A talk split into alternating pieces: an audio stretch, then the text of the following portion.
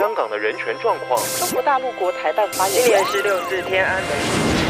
从新闻看见真实的中国，欢迎收听《中国这一刻》。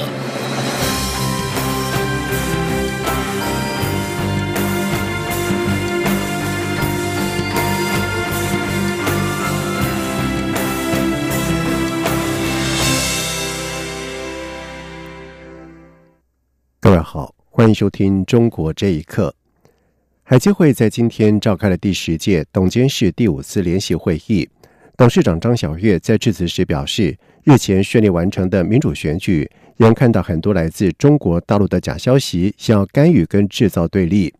因此，台湾有必要提高警觉，分辨真假消息，以维护民主果实。张晓月还认为，九合一选举结果释放出来的讯息，美国有可能拿来作为调整其对中政策的依据。记者王兆坤的报道。海基会董事长张晓月表示，台湾日前顺利完成了一次民主选举，用选票而非暴力决定各级领导人及国家政策走向，这就是台湾民主的可贵之处。而捍卫民主制度，无疑是台湾人民的最大共识。只不过选举过程中仍充斥着假消息，他说：“我们也看到很多来自中国大陆的假消息，想想要干预选举，来制造对立。我们也要提高警觉，来分辨真假消息，维护我们民族的果实。”张晓月指出，两岸关系除受到台湾内部情势影响，也无法自外于整个国际局势，包括美国其中选举。G20 川习会、美中贸易战等情势变化，但是台湾选举结果释放的讯息，也可能作为美国对中政策调整的依据。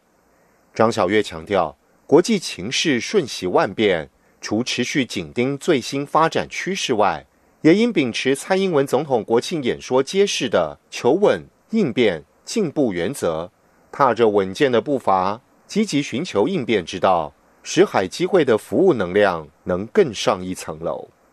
张晓月认为，只要两岸民间沟通往来持续进行，海基会的工作就不会变少，而海基会服务的能量更不会因为两岸两会协商的停滞而打折扣。当前或许假讯息充斥台湾社会，但海基会关怀两岸民众的心绝对是真诚。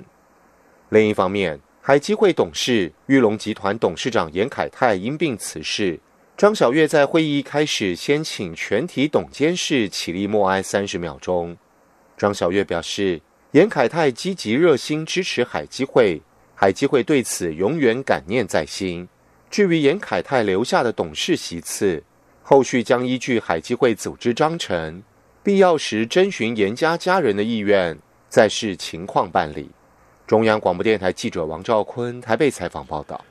华为集团副董事长及首席财务长孟晚舟涉嫌违反美国对伊朗的制裁，在一号已经在温哥华被逮捕，可能会被引渡到美国。而当地法院将在七号举行保释听证会。学者认为，美国政府对此案应该有较大的把握，因此孟晚舟遭到逮捕的理由一定是非常的充分。请听以下的报道。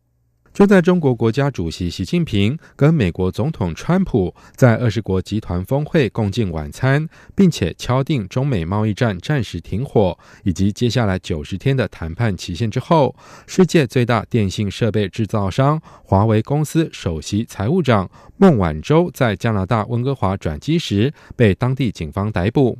加拿大司法部发言人伊恩·麦克劳表示，加国当局是按照美国要求采取行动，美国也正寻求引渡孟晚舟。由于孟晚舟申请了禁制令，当局并没有提供进一步的资讯。中国驻加拿大大使馆在六号发表声明，指加拿大警方应美方要求逮捕一个没有违反任何美加法律的中国公民。对这种严重侵犯人权的行为，中方表示，中方将密切关注事态发展，采取一切行动，坚决维护中国公民合法权益。对此，清华大学时政评论人士秦鹏认为，美国政府对此案应该有较大的把握，因此抓孟晚舟的理由一定是非常充分。秦鹏说：“他一定也有他直接的，我们叫做证据。美国这种法法治国家，而且他这么大的事情。”他一定会评估这种风险。这个不应该是说是作为司法部门的一个独立的这种操作，肯定是一个这就整个整个川普核心团队的一个层面的一个考虑。所以抓他的这种理由，他是一定是非常充分的。由于此事件发生正值美中贸易战，外界普遍认为美国在贸易战上处于主导地位，中国处处被动。对此，香港时事评论员林和利就认为，美方在孟晚舟事件上会依法办事。林和利说：“呃，这个华为高层的目前就希望，呃，这个可以达成，就是让这个润小姐这个让她可以尽快回中国。呃，可是正因为这个这个事情牵涉到这个呃华为总裁的女儿，所以美方。”呃，也不见得这么容易会做一做做出一个让步，因为毕竟这个呃美国的观点就是说，呃，他采取的行动是按照呃是是这个符合这个这个国际法的，这那有可能就让这个有关方面的这个法院来解决这问题。华为已经发布声明，指出首席财务长孟晚舟在温哥华转机时被捕，并且在纽约东区面临指控。华为公司认为，加拿大和美国法律制度最终会得出公正结论。华为的营运遵守所有适用法律法规，包括联合国、美国和欧盟出口管制以及制裁法律规范。而孟晚舟的保释听证会将在当地时间七号进行。以上新闻由央广这里报道。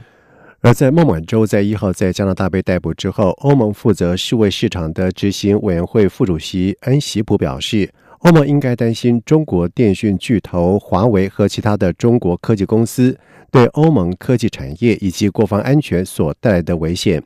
华为在去年的营收达到九百三十亿美元，被视为是中国重要的科技公司。但是因为华为疑似牵涉中国军方的神秘背景，一直遭到美国跟欧洲等西方国家的猜疑，担心华为可能被北京利用，对西方国家进行间谍工作。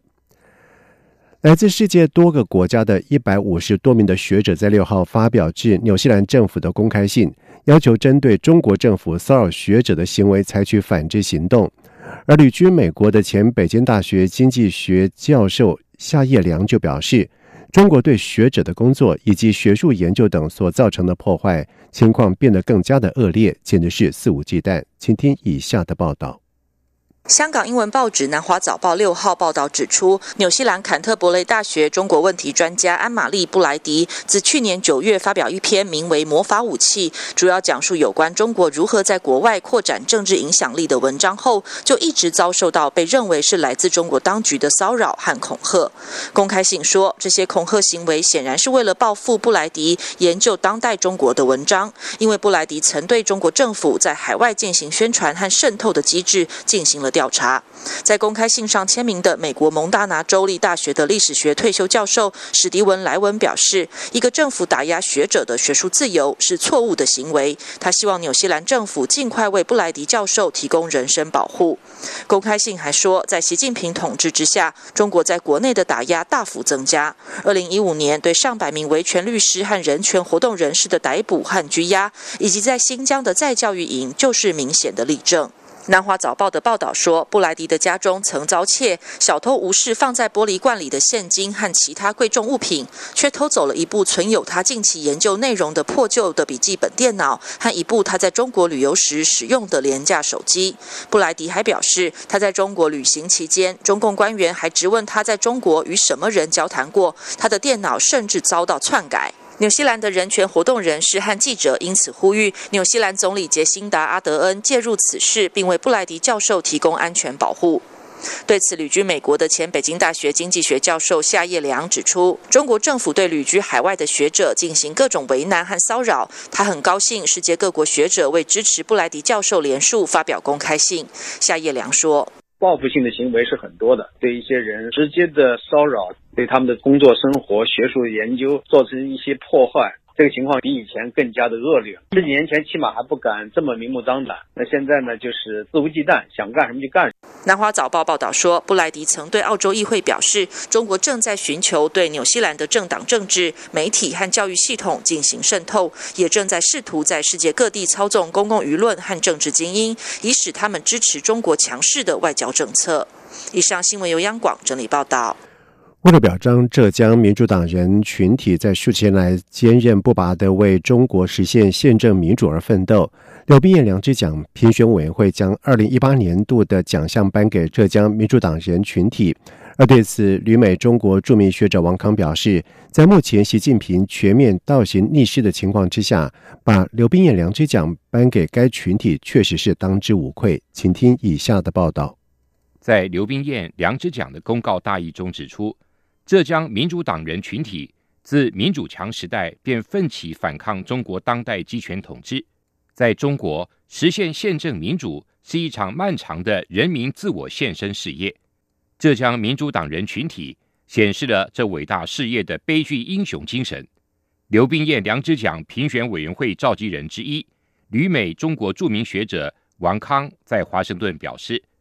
在中国为国家争民主、争自由的这些人。常常是以自己漫长的奋斗来告别自己的青春，走向监狱，甚至结束自己的生命，是非常可歌可泣的，也带有悲剧意义。浙江民主党人便是这样一个群体。王康说：“这次刘变良知奖发给这个群体啊，他们确实当之无愧，他们前赴后继，百折不挠。”在目前这个习近平全面的倒行逆施、急剧的向毛泽东时代向后转的这个情况下，刘变良知奖发给站在争取中国民主自由的第一线的向向一个群体表示敬意，有当下的一种特殊的意义。王康并表示，把刘冰燕良知奖授予浙江民主党人群体，也无愧于刘冰燕的初衷。刘冰燕是中国记者跟作家。六四事件后流亡海外，二零零五年十二月五号病逝于美国新泽西州普林斯顿。他的几位生前友人，二零一三年发起设立刘冰燕良知奖，每年评选获奖者，在刘冰燕逝世纪念日公布评选结果。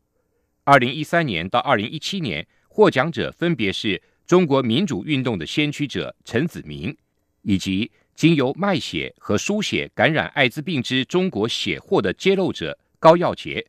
二零零八年四川汶川大地震后赴灾区调查，发起“五一二”学生档案运动的作家谭作仁，原兰州大学右派反革命集团成员和案件真相的记录者谭婵雪。其中，二零一五年更把一项特别奖授予前中共总书记胡耀邦。刘冰燕良知奖评选委员会将于二零一九年二月七号刘冰燕诞辰举行颁奖仪式。央广新闻整理报道：香港民主党两名立法会议员林卓廷以及尹兆坚，因为六月在议会内抗议而遭到预约拘捕。他们预定在十号前往警署接受调查，可能会因此被起诉。预约拘捕是香港警方办案方式之一，主要是执法人员在起诉任何人之前，需要让对方有机会对指控做出回应跟辩解，以完成调查，再决定是否起诉。而林卓廷跟尹兆坚在今天证实被警方预约拘捕，指他们在今年六月立法会审议一地两检条例草案的时候，违反立法会权力及特权条例，妨碍议会人员执行职责。此外，尹兆坚还涉及一项普通袭击罪。林卓廷跟尹兆坚在下午会晤记者，声称这是政治检控。若被定罪，日后任何议员在议会内的抗议行动都可能被检控跟受到打压。同时，尹兆坚表示，他们当时以和平的方式质询，没有动机袭击任何人。而目前议会已经踏入黑暗状态，民主派议员不能够退缩，否则日后任何议会抗争都会违法。而针对高铁通车，立法会在六月审议一地两检草案，泛民议员反对让大陆执法人员在高铁香港站执法。期间曾经在议会内强烈抗议，但是遭到主席梁君彦赶离。而林卓廷跟尹昭坚一度不肯离开，在期间和保安人员有少许的推撞，结果被保安抬走。而根据报道指出，有保安人员在事件当中受伤。以上中国这一刻，谢谢收听。